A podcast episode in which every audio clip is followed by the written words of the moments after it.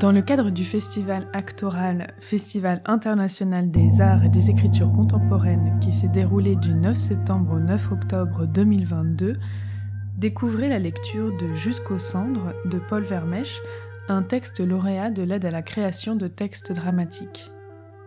La mise en scène et la lecture sont signées de Paul Vermèche et de Johanna Price.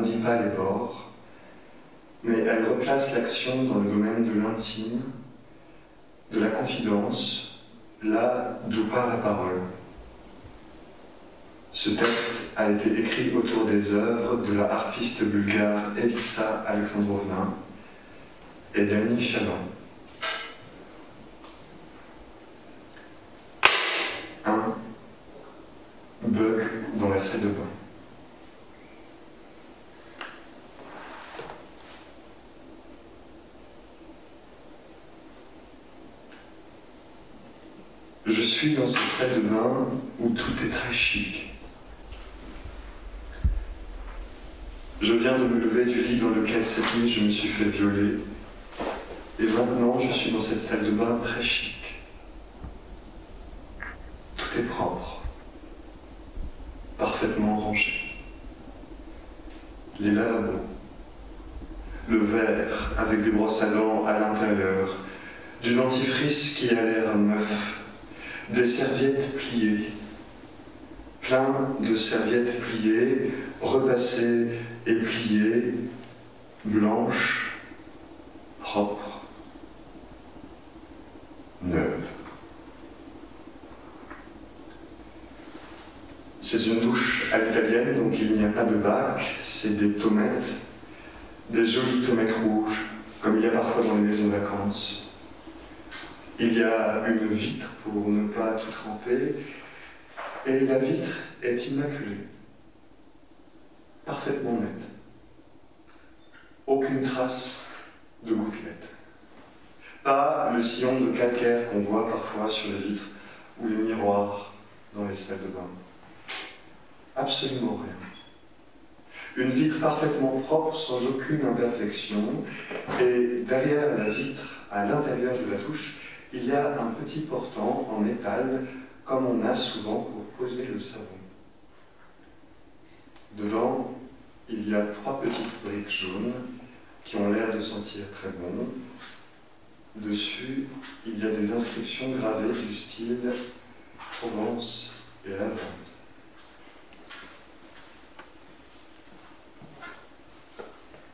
Je me déshabille. Je rentre dans la douche. J'allume l'eau chaude qui coule tout de suite presque brûlante. Je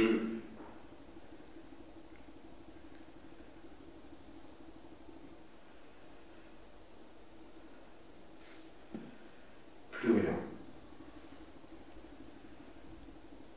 Il ne se passe plus rien à l'intérieur de moi, plus rien.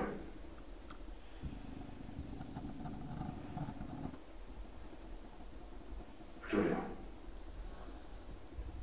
Rien, mon corps, ma tête, plus rien ne bouge, mon cerveau ne produit aucun contenu, tout est complètement à l'arrêt, il n'y a rien.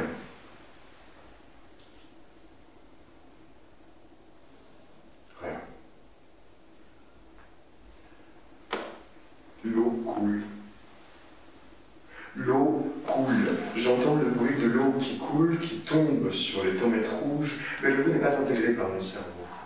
Je sais que l'eau tombe sur les tomates, j'entends le bruit de l'eau, mais ça ne me touche pas. C'est comme si je savais que l'eau était en train de tomber, mais que ça ne passait pas par le corps. Je ne ressens pas la sensation de l'écoute. On ressent toujours la sensation de l'écoute. Dans la rue ou qu'on parle à quelqu'un, on entend, on peut d'une certaine manière sentir le son qui entre dans l'oreille et que l'on comprend ensuite. C'est pour ça que quand on entend un gros bruit, on sursaute. Le corps a été trop stimulé d'un coup. Mais moi, je ne ressens pas la sensation d'écoute. J'entends le bruit de l'eau qui tombe, mais je ne fais que comprendre ce son. Je ne le ressens pas. Mon corps, mes connexions au monde extérieur sont rompues. Quelque chose ne marche plus. Et c'est pareil pour les autres sens. Je vois l'eau qui coule sur mon corps, mais je n'ai pas la sensation de la vue. Je sais que je la vois, mais je ne sens pas que je la vois. Pareil, je sens les gouttes qui roulent sur ma peau, mais sans les sentir vraiment. C'est très étrange. Je sens que quelque chose dysfonctionne. En face de la douche, il y a une fenêtre assez grande, lumineuse. Je regarde par cette fenêtre. La vue n'a rien d'extraordinaire. C'est la maison des voisins. C'est une maison en meulière, grande, chic. Aussi, les volets sont fermés. Je ne sais pas si c'est parce que les voisins sont partis ou parce qu'ils ne se sont pas encore réveillés, mais les volets sont fermés. Le ciel est gris, il ne fait pas beau, la lumière a quelque chose de terne. Je suis dans la douche et je regarde cette grande maison en meulière. Chic. Le ciel est gris, il ne fait pas beau, et la seule chose que je peux faire, c'est regarder par la fenêtre cette grande maison en meulière, au volet fermé, abandonnée, sûrement. Je me sens faible. Il se passe quelque chose de très bizarre. J'étouffe. Je suffoque. Il y a quelque chose qui ne va pas. Je, je perds connaissance. Je perds complètement connaissance. Je m'effondre sur le sol. Je m'éteins. Je n'aurais jamais cru perdre connaissance. Je n'ai jamais perdu connaissance de ma vie. Quand je me réveille, je suis par terre sous l'eau de la douche. J'ai mal au crâne. Je me rends compte qu'il y a du sang qui se mélange à l'eau qui coule par Je me rends compte que je me suis blessé à la tête et que j'ai vomi aussi. Et que ça doit faire un bout de temps que je suis là parce que le ciel s'est un peu dégagé dehors. Je me rends compte de tout ça. Je me lève.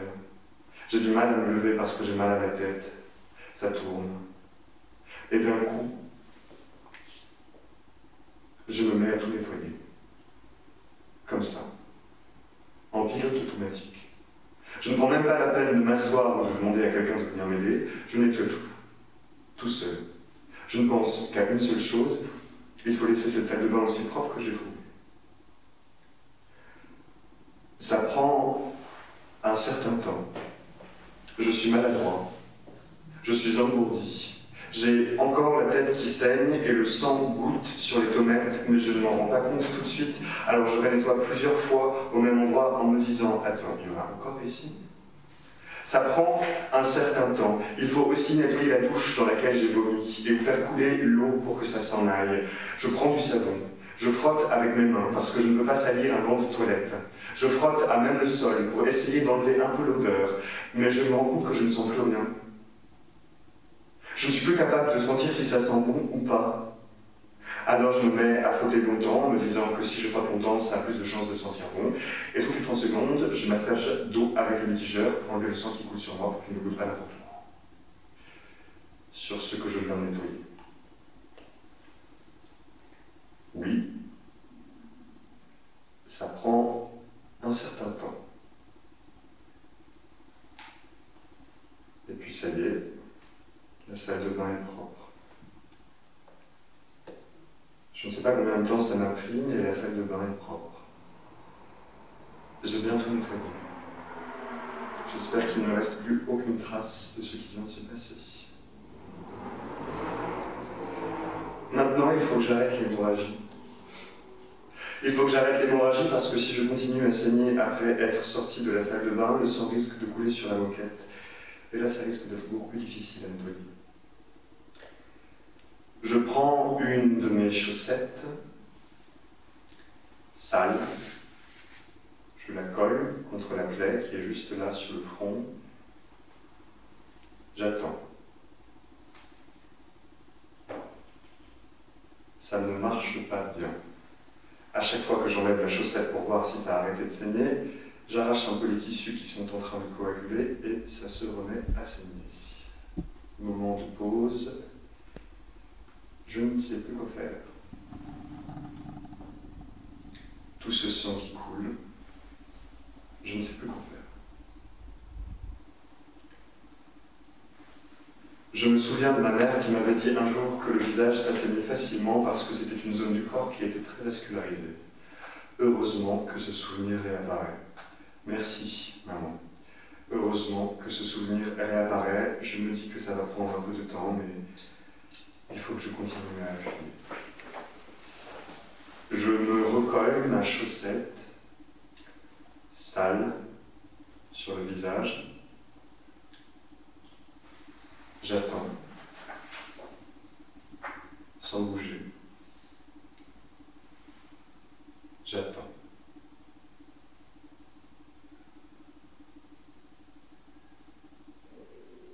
Ça finit par s'arrêter. Je me ravis très lentement, en faisant bien attention de ne pas toucher la paix pour ne rien rouvrir. Pour ne rien rouvrir, il ne faut rien rouvrir. Et là, je me rends compte que je n'ai qu'une chaussette. Je n'ai qu'une chaussette. Moment de pause encore. Je n'ai pas envie de remettre cette chaussette sale, pleine de sang. Je n'ai pas envie de porter toute la journée cette chaussette sale, pleine de sang. Je trouve une solution. Je me dis, c'est pas grave. Il va pouvoir me prêter une paire de chaussettes, ça se fait, c'était pas prévu que je dorme ici, j'avais pas pris d'habit de rechange, on est ton pote parce que oui, parfois ça, ça, tout ça, là, ça arrive entre potes, quand il y a ton pote qui te demande une paire de chaussettes, tu la lui donnes. Je respire. Je ressens comme, comme un soulagement, une forme de calme. Je me dis que tout ça c'est terminé, que maintenant la salle de bain est propre, tout est fini, on va petit déjeuner, la journée va pouvoir commencer, je vais aller travailler et j'aurai même pu changer de chaussettes. Tout va bien. Je me dis, tout va bien. Je sors de la salle de bain. Je retourne dans la chambre où il est, là, torse nu sur son ordinateur, et je prends un moment sur le pas de la. Je le regarde. Je ne pense rien. Je ne sais pas quoi penser. D'un coup, comme ça, il lève les yeux vers moi et il me regarde. Et il voit que je me suis blessé à la tête. Il dit, avec toute la bienveillance du monde, comme pour s'excuser presque, Bah, tu t'es fait mal Et moi, je réponds, non.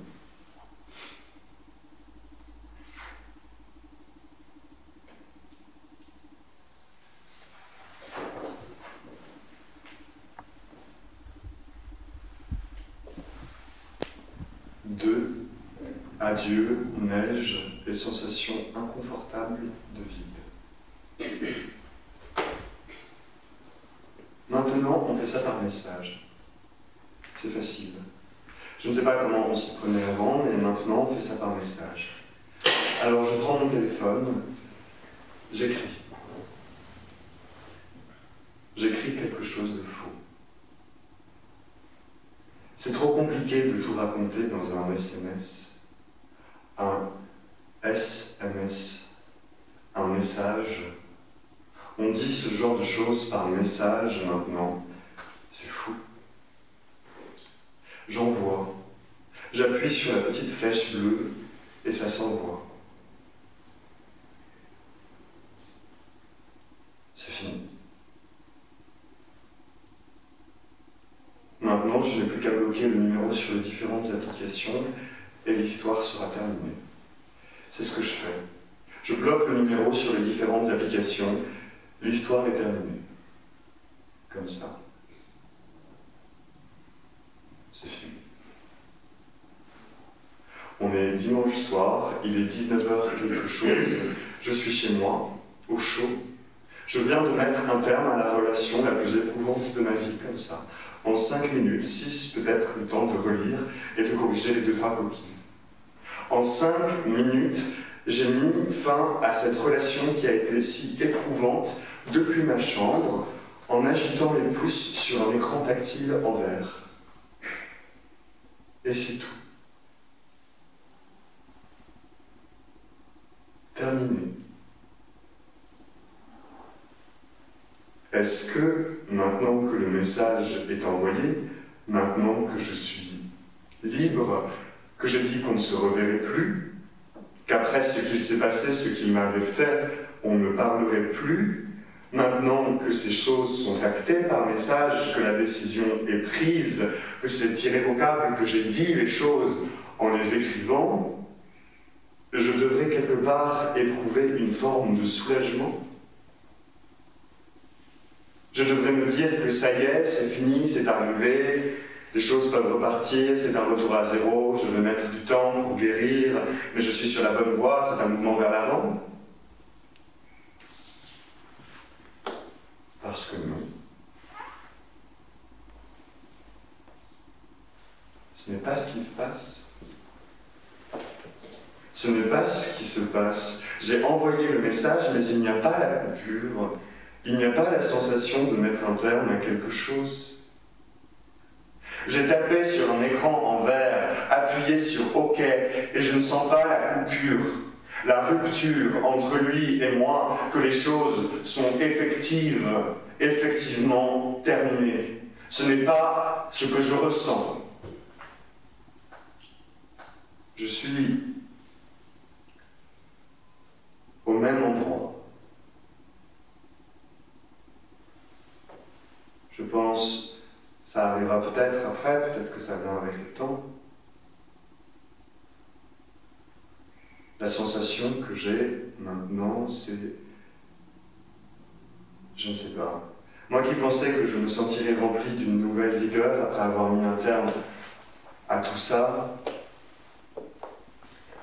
tout ça, je n'arrive pas à savoir ce que je ressens dans ce nouvel état cette rupture, sans conflit, sans cri, sans bruit,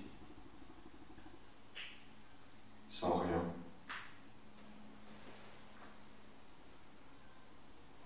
Dehors, la voisine ouvre sa fenêtre dans la nuit. Elle allume une cigarette, elle a froid peut-être, elle souffle. Elle est un moment sur son téléphone, et puis finalement le range. Elle se met à regarder dans le vague. Et très lentement, de manière presque imperceptible, de la neige commence à tomber. Elle n'a pas l'air de le remarquer. Elle regarde dans le vide. Elle continue de fumer dans le froid, dans cette espèce d'état d'absence. Elle est ailleurs. Maintenant, elle jette son ego par la fenêtre. Elle rentre, disparaît derrière dans la pièce, dans l'ombre. Dehors, il n'y a personne.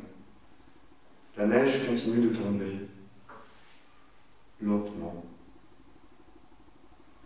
C'est J'ai l'impression que la neige sait qu'elle ne tiendra pas. Elle tombe sans rigueur, sans foi. Elle tombe juste comme ça. La ville sous le froid semble avoir été éteinte. Tout est comme engourdi, assoupi. Je regarde encore une fois vers l'appartement de la voisine. Je regarde sa fenêtre fermée. Les plantes, mortes, séchées, sur le balcon, le cendrier, les mégots. Un nouvel état, une rupture sans cri, sans adieu, sans rien. Un sentiment que je ne comprends pas, désagréable, une sensation de torpeur, de ralenti. Je ne comprends pas très bien. Je vais regarder un film.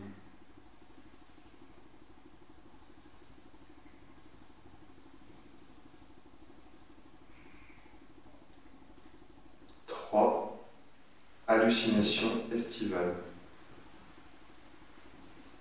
Je ne sais pas ce que je fais ici. C'est la quatrième fois ce mois-ci que je me retrouve là. Ce n'est pas un hasard. Je ne venais jamais me promener ici avant.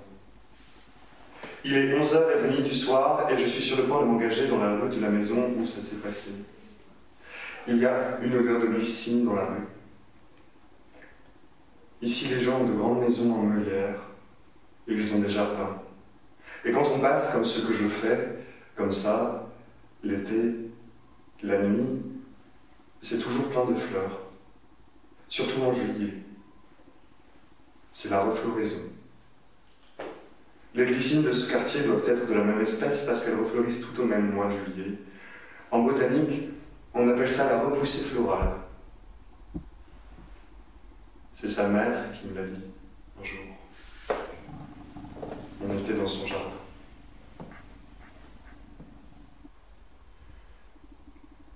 Je ne sais pas ce que je fais ici. J'aurais pu rentrer par un autre chemin, plus rapide, plus joli. J'aurais pu prendre le bus. Il y a un arrêt là-bas, ça aurait été pratique et ça juste à côté de chez moi en plus. Mais j'ai fait le détour, naturellement, sans me poser de questions. J'ai fait le détour, j'ai marché, j'ai remonté tout le début dans l'ordre, en sachant très bien où j'allais.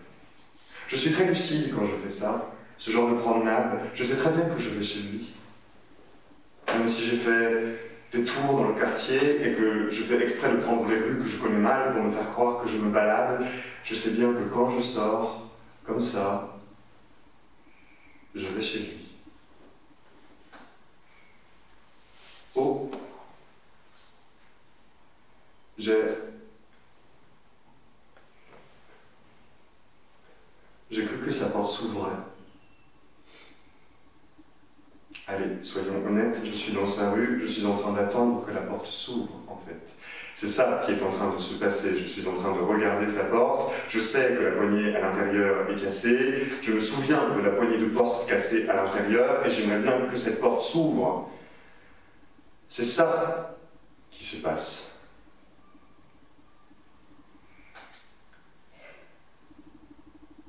Je me rapproche de sa grille. Je suis vraiment à vue maintenant. S'il ouvre le rideau, une fenêtre pour aérer, pour fumer, il me verra. Il me verra, moi, seul, devant chez lui. Si ça arrive, je crois que je ne ferai rien, je partirai. Je... Quelque chose est en train de se passer à l'intérieur de moi, une image. C'est comme si mon corps recréait malgré moi une image dont il avait besoin. Elle apparaît très nettement devant mes yeux. Je le vois.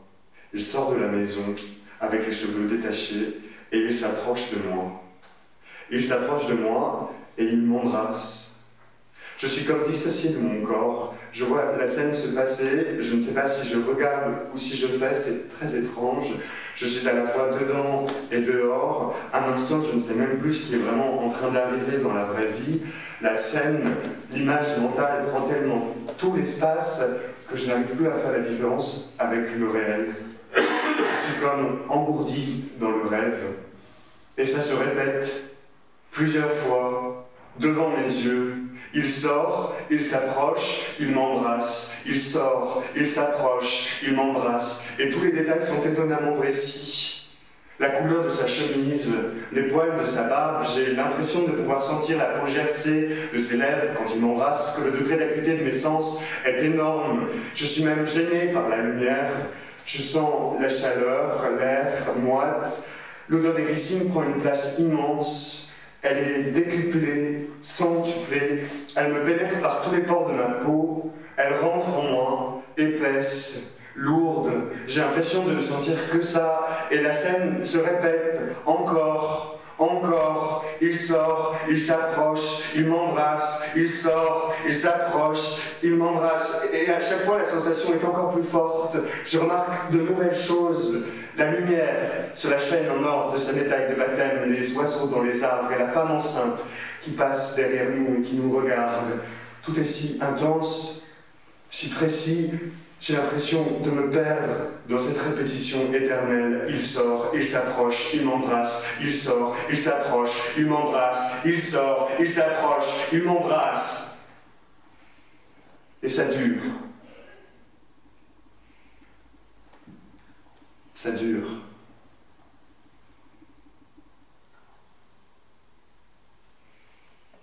Ça dure. Et puis, au bout d'un moment, au bout d'un long moment, tout finit par décliner, lentement. Lentement, je vois de moins en moins bien les détails. La couleur de sa chemise devient plus terne. La lumière sur sa médaille de baptême moins brillante. Et la scène ralentit aussi.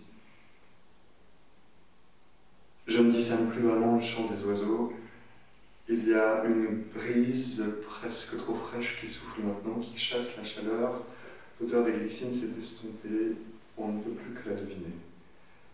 Et puis,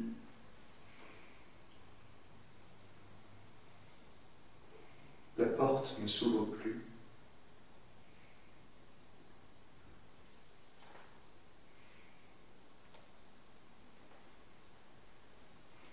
Elle ne s'ouvre plus, la porte ne s'ouvre plus,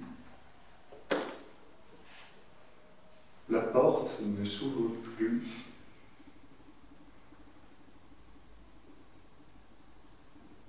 elle ne s'ouvre plus. Je comprends qu'elle ne s'est jamais ouverte. La porte ne s'est jamais ouverte. Et le calme. Tout devient calme. Je me calme. La rue est vide. Il n'y a pas de voiture qui passe, il n'y a pas de femme enceinte, il n'y a rien. Il refait nuit c'est la nuit. Et d'ailleurs, toutes les lumières de la maison sont éteintes, il n'y a personne dans cette maison. Je sais qu'il n'y est pas, on l'a dit.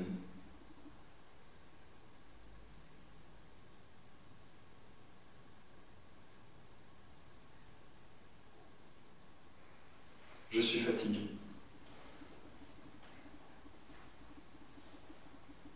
Et maintenant, un souvenir. Je regarde le garage. il y a un souvenir qui vient à moi. Ce n'est pas une image, un souvenir. Un souvenir, c'est juste une pensée. La réalité ne se déforme pas. Avec un souvenir, on repense juste à quelque chose qui s'est passé. C'est tout. Je sens ce souvenir qui renaît en moi en regardant le garage.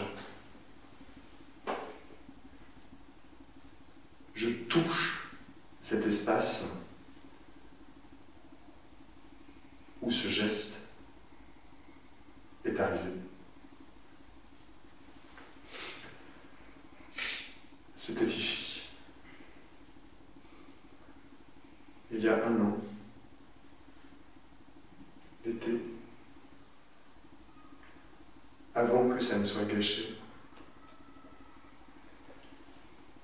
Une jolie histoire.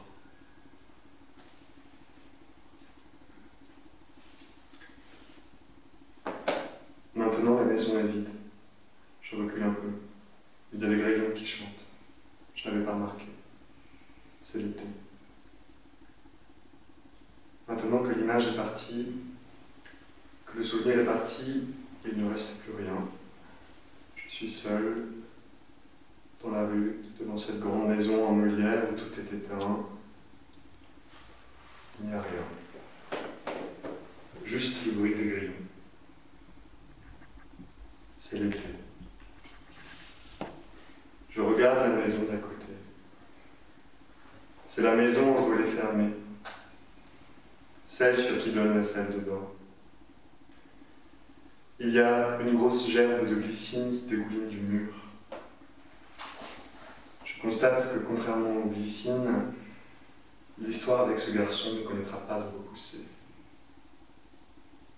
Il n'y aura pas de floraison.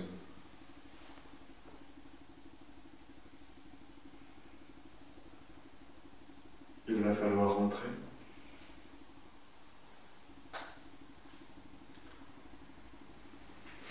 Je n'ai plus envie de revenir. Je décide que j'essaierai de ne plus revenir.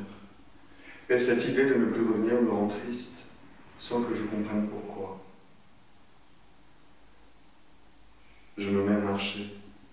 Je me mets à marcher, mais rapidement je m'arrête. Il y a un sentiment de déception qui monte en moi.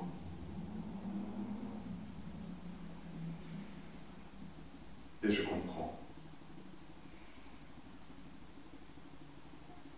Je le cherche. Je le cherche.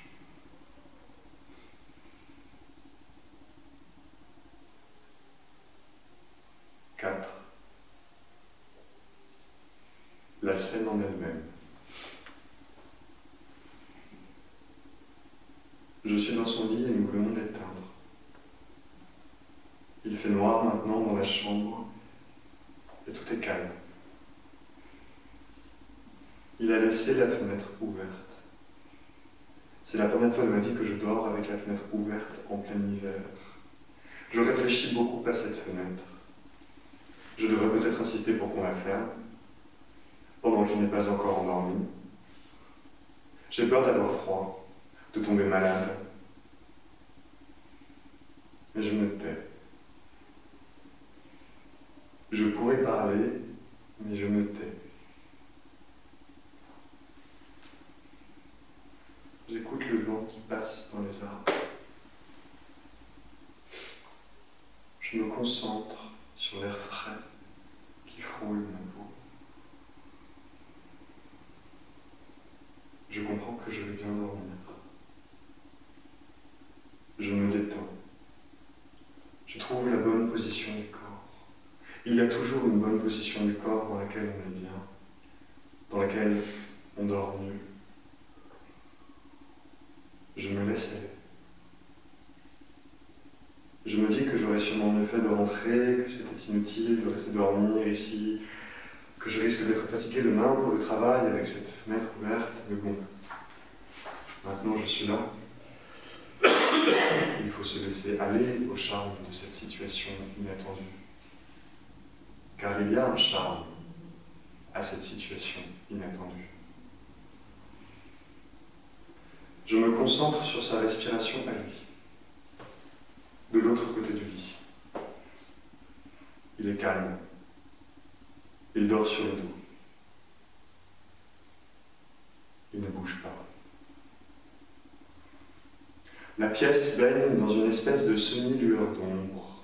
C'est la nuit, mais il y a un peu de lumière qui entre par la fenêtre. On peut distinguer précisément tous les objets de la chambre dans le noir.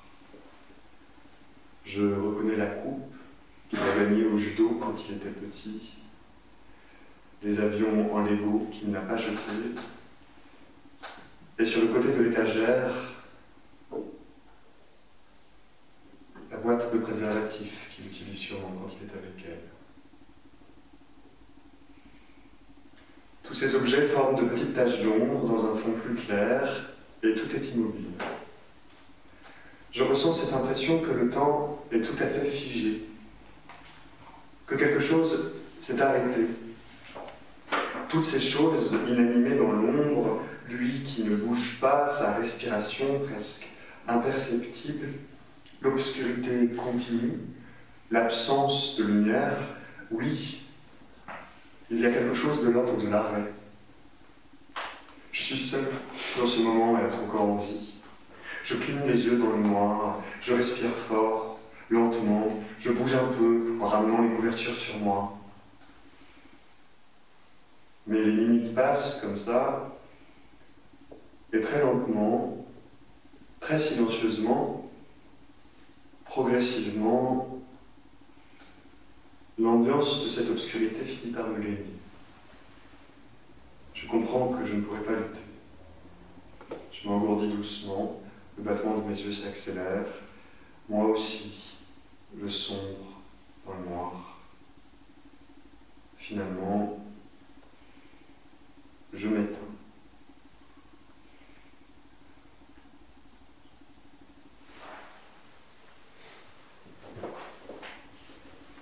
Cette nuit-là, j'ai fait un rêve très étrange. Je vis dans un immeuble, dans une banlieue quelconque, et il pleut. Je suis en train de remonter les escaliers pour rentrer chez moi. Et là, je croise une femme enceinte de 4 ou 5 mois, je pense. On peut voir qu'elle est enceinte, mais elle n'a pas encore un très gros ventre. Elle me sourit. Je lui dis bonjour. Et ça s'arrête là. Ensuite, je suis sur mon lit, dans ma chambre. Il pleut toujours. Je réfléchis à l'humidité de la pièce. Je suis allongé sur mon lit et je réfléchis au taux d'humidité de la chambre. Je m'imagine l'eau qui coule sur la façade, qui longe les murs et finit par s'engouffrer, s'engouffrer dans une des fissures, et je m'imagine la pierre à l'intérieur, sèche, qui d'un coup devient humide, et qui ne sèche jamais parce qu'il y a toujours de l'eau qui finit par se faufiler jusqu'à elle. Ça dure un certain temps. On n'est jamais capable de mesurer le temps qui passe dans les rêves. On a toujours l'impression que c'est très long, alors qu'en réalité, il paraît que c'est très court. Mais ce que je sais, c'est que je passe un certain temps sur ce lit à écouter la pluie, à penser à l'humidité, à l'intérieur des murs qui commencent à moisir. Et maintenant, je vais à la supérette. Comme ça, sans transition. Je ne sais même pas ce que je vais chercher. Dans les escaliers, je recroise cette femme enceinte, encore une fois, la même femme que tout à l'heure, sauf que maintenant elle n'est plus enceinte. Elle a le ventre tout plat. Elle est au téléphone. Elle ne me regarde pas. Elle explique dans une langue étrangère que je comprends qu'il est nécessaire d'établir une cartographie précise de la ville pour retrouver son ex-mari et lui annoncer qu'elle n'est plus enceinte. Elle utilise cette formulation d'ailleurs, lui dire que je ne suis plus enceinte. Et après, elle dit ces mots dans cet ordre. Ce n'est pas de ma faute s'il est mort. Je ne sais pas si elle parle de l'ex-mari ou du bébé. Je me dis qu'elle doit quand même parler du bébé puisqu'elle cherche l'ex-mari, mais dans sa formulation, il y a quelque chose qui me fait douter. Maintenant, je suis en bas, j'ai réfléchi à ça en descendant tous les escaliers. Dehors. Il pleut. Je marche jusqu'à la supérette sous la pluie. Il fait assez chaud, ça doit être le mois de juin ou de juillet. Je suis absolument trempé. Je laisse les gouttes de pluie tomber dans mon col et longer mon dos sans rien faire. Quand j'arrive dans la supérette, il n'y a personne. Je dis bonjour, mais personne ne me répond. Je me promène entre les rayons. Il y a le bruit du clignotement du néon, très aigu, qui fait comme ça, tic-tic, tic-tic. Je tombe nez à nez avec une grosse tache rouge, pâteuse. On dirait de la confiture de groseille, mais je comprends que c'est du sang. C'est une flaque de sang qui a été comme posée là. Elle fait très artificielle parce qu'elle est d'un rouge impeccable. Elle reflète la lumière blanche du néon. On dirait du rubis fondu presque. Mais non. C'est une petite flaque de sang sur le carrelage blanc délavé maintenant de l'épicerie. Quelque part, je sais que cette tâche a un lien avec la femme enceinte qui ne l'est plus. Je décide de me mettre à chercher son fœtus dans la supérette. Mais à ce moment-là, quelqu'un m'immobilise. Quelqu'un m'attrape par derrière, me passe son bras autour des épaules, je suis coincé, je sens la panique qui monte, je ne sais pas quoi faire. Je suis tout seul dans la supérette. J'ouvre la bouche pour demander qu'on m'aide, mais aucun son ne sort. Et l'étreinte se resserre, de plus en plus. Le bras autour de mes épaules, le bras autour de mes épaules me claque contre un corps d'homme. Je suis complètement collé à lui maintenant. Je peux même sentir son sexe en érection contre mon dos. Et l'angoisse monte encore. D'un cran, je me sens piégé. Je ne peux rien faire. Tout mon corps est complètement gelé. Je regarde autour de moi. Je ne vois personne. Ma nuque est bloquée. Je ne peux même pas voir qui me fait ça. Et d'un coup, comme si mes yeux s'ouvraient, le décor de la supérette s'efface, disparaît. D'un coup. Je... Le décor de la supérette s'efface et laisse place à la chambre. La chambre où je dors. La chambre plongée dans l'obscurité et la fenêtre ouverte. Mais l'homme qui est derrière moi n'a pas disparu. Je sens encore son bras qui serre plus fort que jamais. Je sens son haleine dans mon cou, son sexe toujours plus dur et ses mains qui commencent à me caresser les bras les épaules, mes épaules. Je comprends que je ne suis plus dans la supérette de mon quartier à la fœtus de ma voisine, je suis bien dans la réalité, dans un lit, et ce garçon derrière moi commence à me toucher. Je suis absolument immobile, je ne bouge pas, ses mains passent sous mes vêtements, partout, absolument partout, comme si elles devaient passer sur chacun des bords de ma peau. Et à chaque caresse, À chaque mouvement, je sens mes muscles, mes os, tout mon corps qui se raidit un peu plus. Au bout de quelques minutes, je suis absolument pétrifié. Je ne pense qu'à une seule chose. Est-ce qu'il va me pénétrer? Est-ce qu'il va me pénétrer?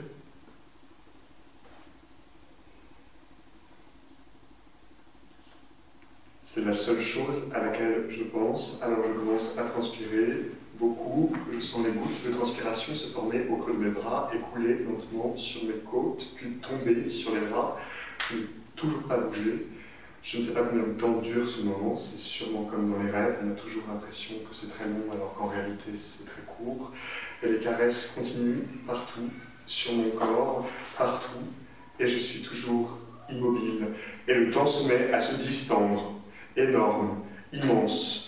L'obscurité de la chambre devient totale, je ne vois plus rien, je suis comme avalé, complètement avalé. J'ai l'impression de disparaître, il ne reste plus un pli de ma peau qui n'ait été touché par ses mains. Je me sens soupirer plus fort, plus rauque, je sens le sperme chaud sur mon corps. Il gémit. c'est fini.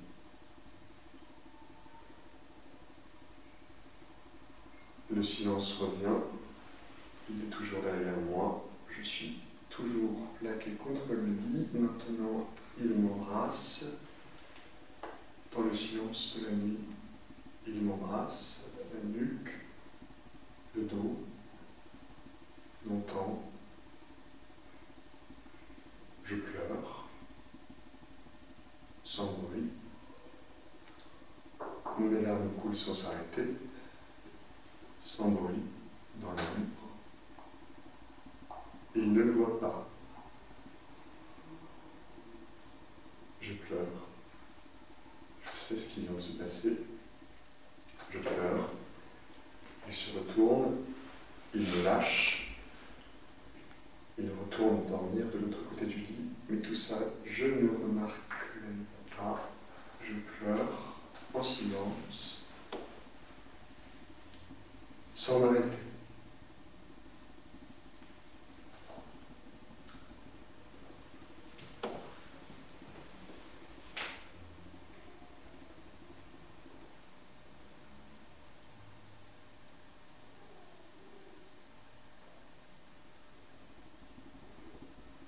C'est la nuit, c'est l'hiver.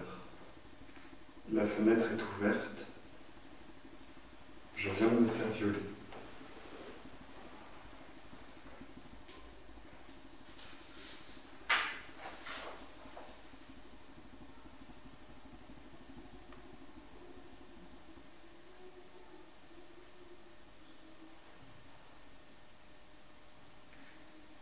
Cinq. Temps off à imposer à Montparnasse. Ça bondit, ça secoue un peu et puis ça Les gens commencent déjà à bouger, à se lever. Ils ont des costumes, ils sont bien habillés, les portes s'ouvrent et tout le monde sort. En 30 secondes à peine, tout le monde est sorti. Il ne reste plus que moi et cette femme de 50 ans, ou un peu plus, qui récupère lentement tous ses sacs. Elle finit par sortir. Je suis seul maintenant. Je suis complètement paralysé. Je suis assis sur mon siège, mais je ne peux pas bouger. Je ne comprends pas pourquoi. Mon corps ne répond pas. J'essaie un peu de forcer, de bouger les articulations, d'ouvrir la bouche. Rien ne se passe. Je n'insiste même plus. J'attends. Dehors, sur le quai, il y a une foule de gens. Je les regarde, tous ces gens, qui vont quelque part, qui ont une destination, quelque chose à faire, à mener. Ils passent comme ça, rapidement, devant moi. Ils ne me remarquent pas. ne font pas attention.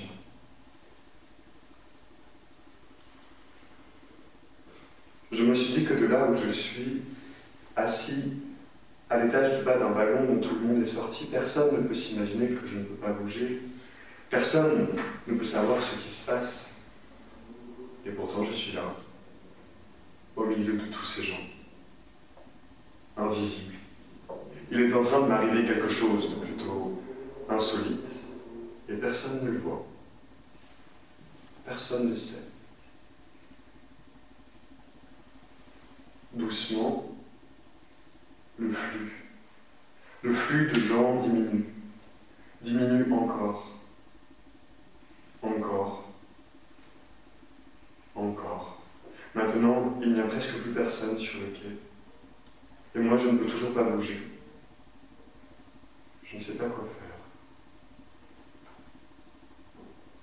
Là-bas, après les portillons automatiques, je vois une femme.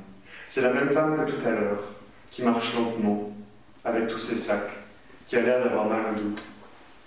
Elle passe un portillon, elle s'arrête, elle regarde le panneau d'affichage, elle s'en va.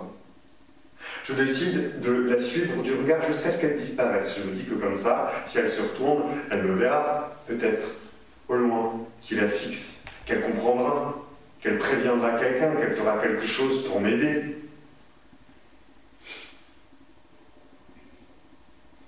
Mais non. Elle disparaît assez rapidement. Elle s'enfonce dans le métro avec les escalators. Maintenant, je ne la vois même plus. La gare d'un coup s'est vidée. Sur le quai, il reste un homme. Il s'approche vers moi. Il a une grande perche mécanique pour ramasser les déchets sur le sol. C'est un agent de la gare. Il s'approche lentement, mégot après mégot. Il arrive à mon niveau. Il me regarde. Et malgré la vitre qui nous sépare, je me demande s'il ne va pas m'attraper avec sa perche pour me mettre dans le sac poubelle. C'est plus que ça en fait. Il arrive à mon niveau et d'un coup, dans mon corps, un frisson qui me traverse. J'ai peur qu'il me prenne pour un déchet.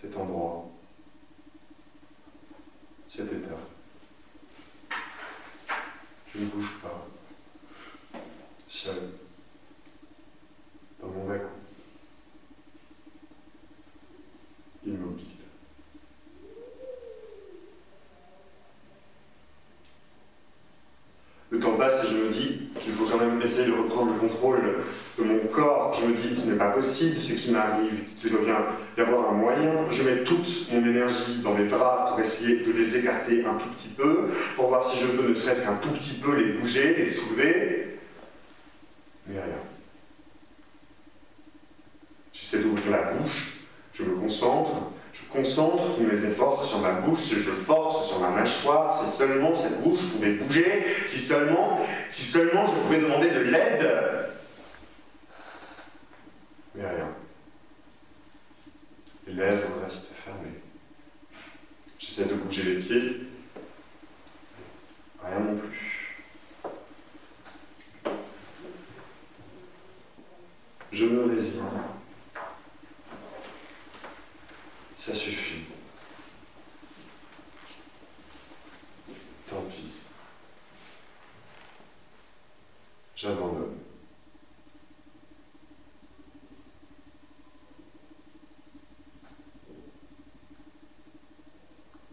Je ne sais même pas où le train va. Le train recommence à vibrer, mais je ne sais même pas où il va. Je me concentre sur ces petites vibrations. Je les ressens partout dans mon corps. Le train redémarre, m'emporte, inerte, passif. Je regarde le paysage par la fenêtre, le paysage défile par la fenêtre des immeubles. Gris. Paris. Que suis-je devenu? Qu'est-ce que c'est que ce grand garçon paralysé dans un train? C'est gênant. Ce grand corps immobile, figé, incapable. Cette pensée est si violente. Ma jeunesse se gâche dans cette espèce de sarcophage qu'est devenu mon corps. C'est si violent. Si désagréable. Je ferme les yeux. Le train m'emporte.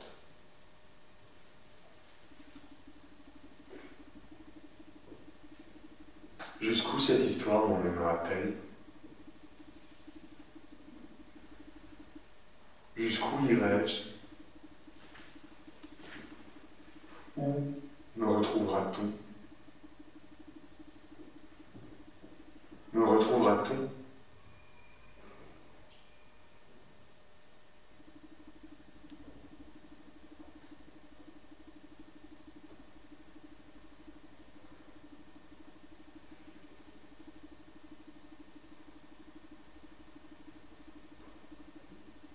Six mauvais deuil. C'est à mon tour. Je me lève. Laissant d'un coup tous les yeux de cette grande église se fixer sur moi. Il y a du monde. Tout le monde est venu dire au revoir.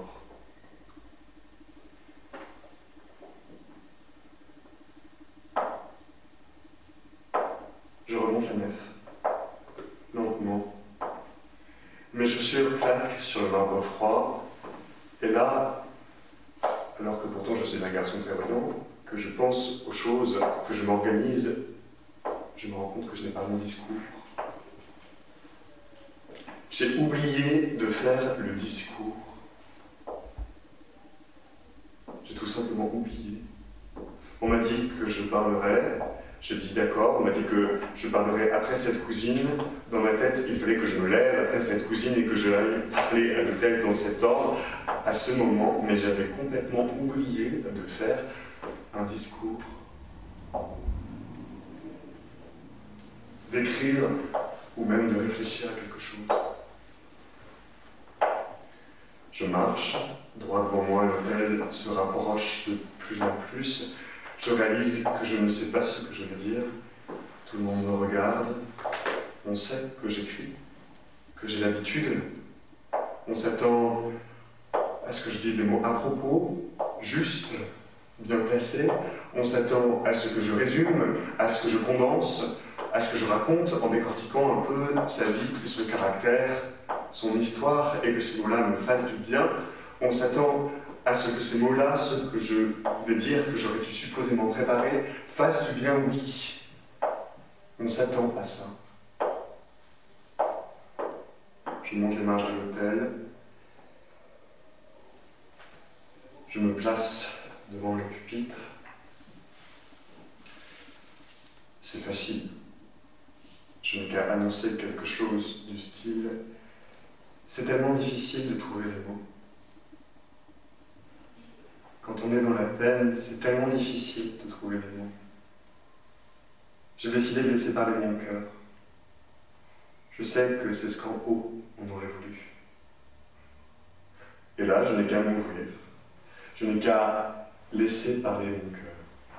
Dire comment je me sens en utilisant des mots un peu choisis, des tournures de phrases un peu élégantes, un peu littéraires, et c'est tout.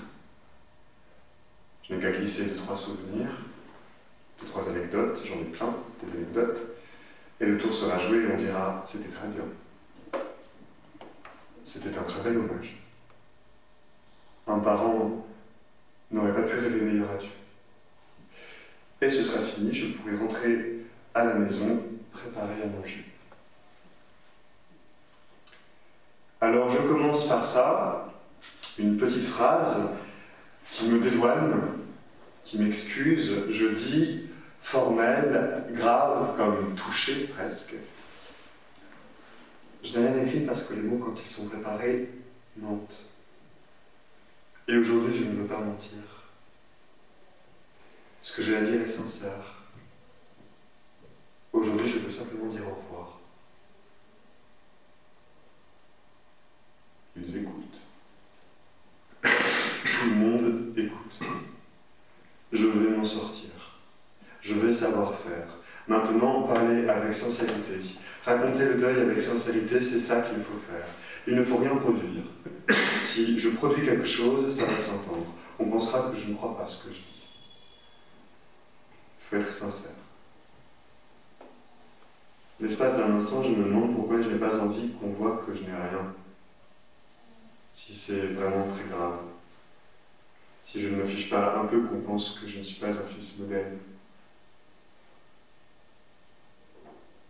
Je ne suis pas un fils modèle. Je me demande pourquoi tant d'efforts, mais je ne trouve pas de réponse.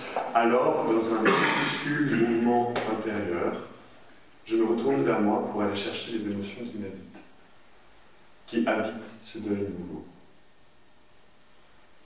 Violent, impromptu, ce deuil inattendu que personne n'avait jamais soupçonné, qui est arrivé de manière si brusque, une nuit, au printemps, comme ça, je me retourne vers moi pour puiser dans ces émotions, sûrement très fortes, très intenses. Je les cherche. Mais, à ma grande surprise, je ne trouve rien. À la pensée de ce deuil à l'intérieur de moi, rien ne se passe. Je convoque un souvenir, un deuxième, je regarde ce que provoquent ces souvenirs chez moi. Je me dis que ces souvenirs appartiennent maintenant au passé, que je ne reverrai jamais plus son visage, jamais plus je n'entendrai sa voix. Je me dis jamais plus, jamais plus. J'insiste avec ces jamais plus. Je fais peser le poids de la mort, de l'absence, de la disparition sur ma mémoire. J'insiste avec la gravité du deuil que ça signifie que c'est immuable, que c'est passé, qu'on m'arrache quelque chose, quelqu'un, oui, la vie me prend quelqu'un de cher, c'est irrévocable, je suis impuissant, je suis tout petit, la vie est en train de se montrer cruelle, et je ne peux rien y faire, et j'insiste avec cette impuissance sur ma nullité face au monde, j'insiste sur tout ça. Mais rien. Ça ne me fait rien du tout.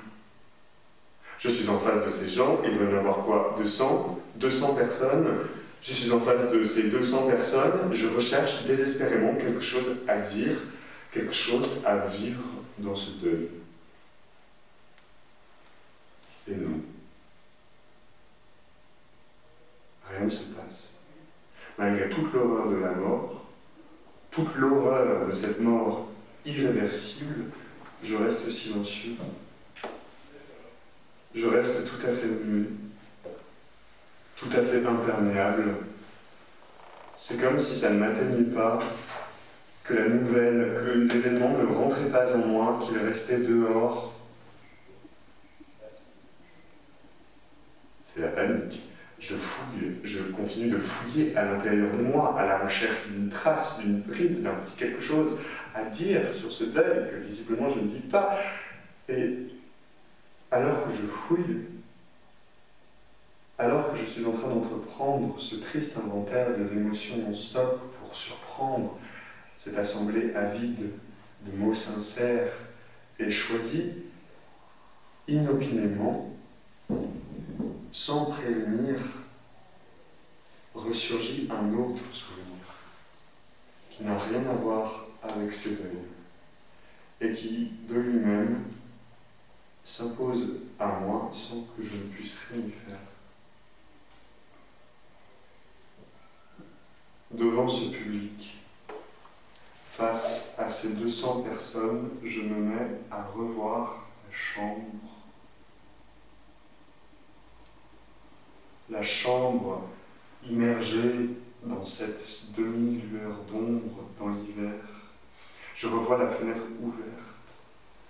J'ai l'impression de pouvoir de nouveau sentir l'air frais de la nuit sur ma peau. Les choses s'enchaînent rapidement, je revois les mains sur mon corps, ses mains sur mon corps, je ressens sa respiration dans ma son sexe contre mon dos, je revois tout. Je ressens tout.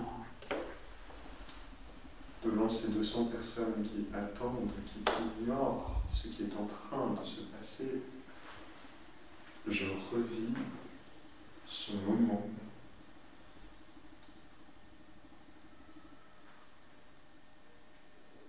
je comprends. Il n'y a pas de place en moi pour un nouveau drame.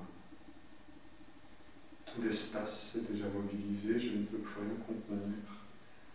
Plus je cherche quelque chose à dire sur ce deuil, plus les souvenirs du viol se précisent, plus les images deviennent nettes.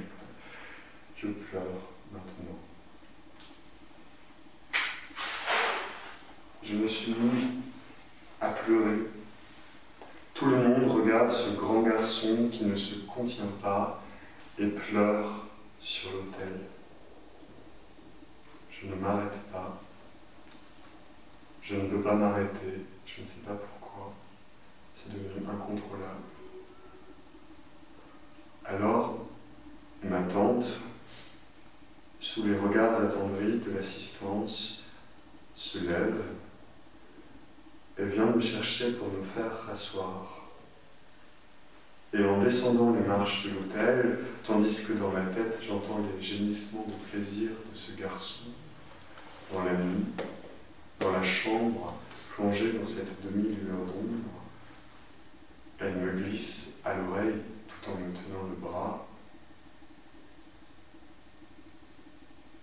Elle t'aimait tellement.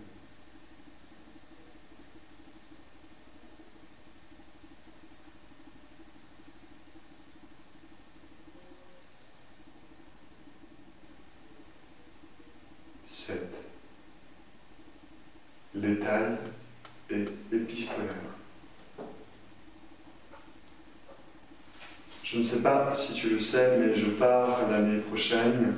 Quand tu recevras cette lettre, je serai déjà parti. Ça veut dire qu'on ne se reverra pas pendant longtemps, donc je voulais te dire tout ça maintenant. Je ne comprends pas pourquoi tu te comportes comme ça. J'ai appris que tu avais dit, et là je cite le nom d'une amie qu'on a en commun, qui est la seule à qui j'ai parlé, que je t'avais violée. Je ne sais pas pourquoi tu fais ça, je pourrais porter plainte pour diffamation, tu sais.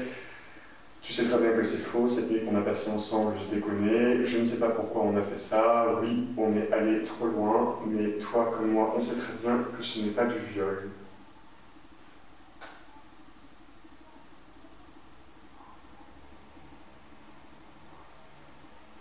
La vérité, je vais te la dire, c'est que tu as toujours été amoureux de moi, et que tu n'as jamais accepté que c'était possible que ça ne soit pas réciproque.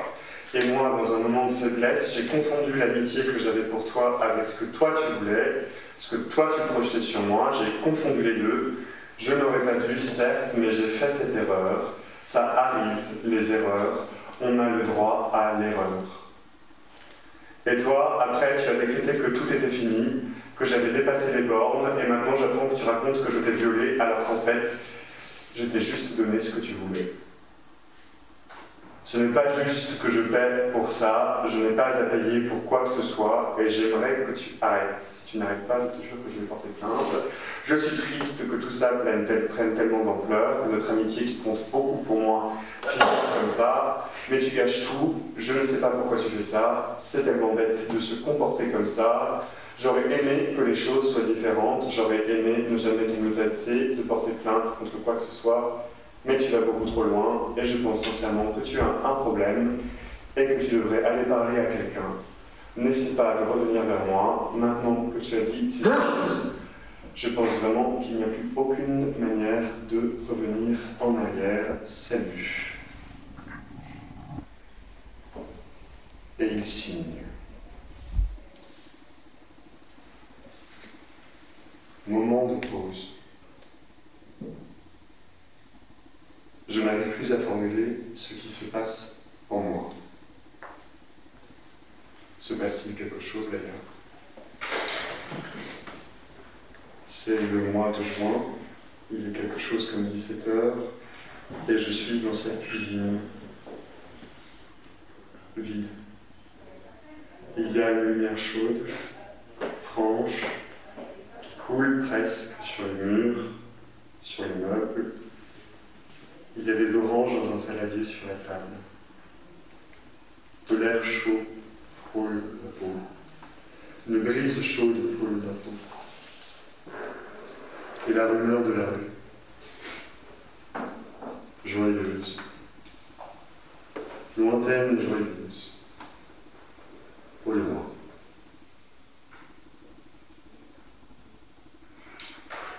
C'est le mois de juin. Ça fait un mois. Maintenant.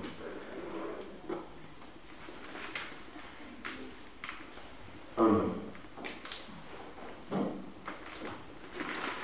Il n'y a pas de raison pour que cette image survienne. Mais l'image de la maison en meulière, l'image de la maison en meulière avec les volets fermés, que l'on pouvait voir depuis sa salle de bain, remonte doucement à la surface. Elle remonte doucement à la surface.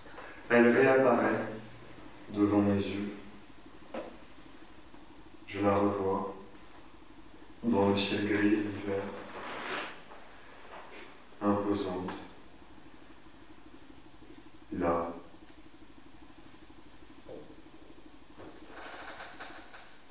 il y a quelque chose entre un volet mi-clos, mal fermé, quelque chose d'orangé qui bouge, qui ondule.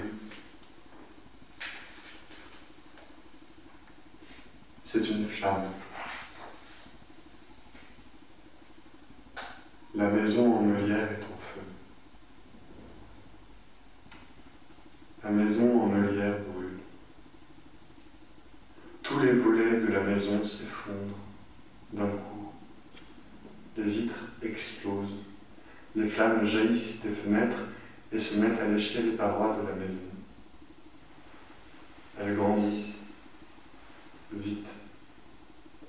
Elles gagnent du terrain à une vitesse hallucinante.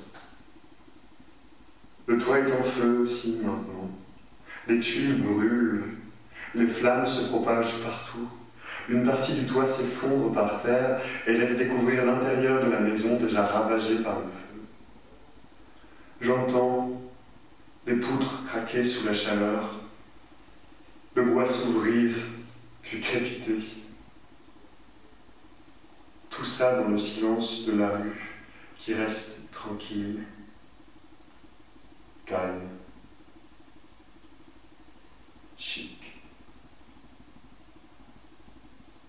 Dans le calme de cette rue, dans ce quartier chic et résidentiel, sous le ciel de l'hiver, la maison en meulière dont les volets étaient jusqu'alors restés clos s'effondre dans les flammes, disparaît dans un silence étrange et réduit en cendres. Et une fois qu'il ne reste plus rien, Une fois que les charpentes, que les murs, que les parois de cette maison ont été réduites à néant, une fois qu'il ne reste plus rien de cette maison en meulière, le feu, d'un coup, s'éteint. Et moi, dans cette salle de bain, avant de perdre connaissance, je regarde par la fenêtre sans rien éprouver les cendres, la poussière qu'il reste de cette maison, instantanément détruite, si violemment emportée.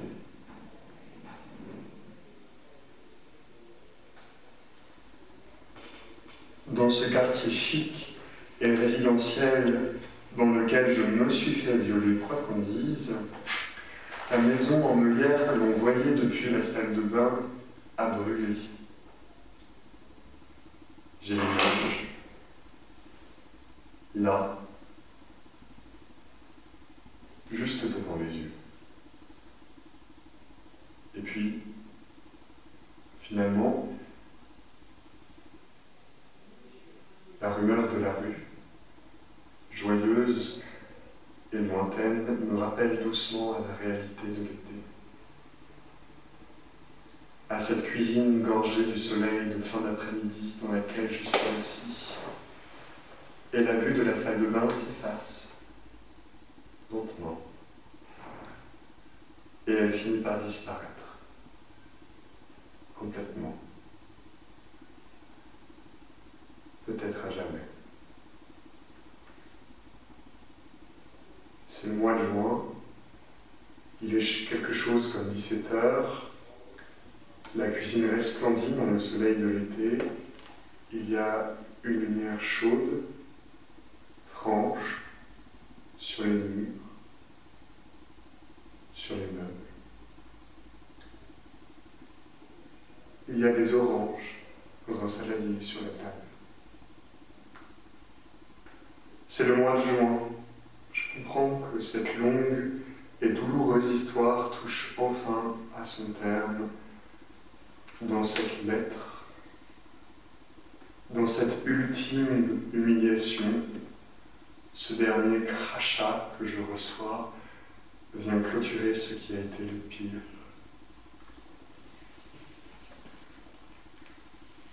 Je ne suis pas surpris que cette histoire terrible se termine encore par un coup.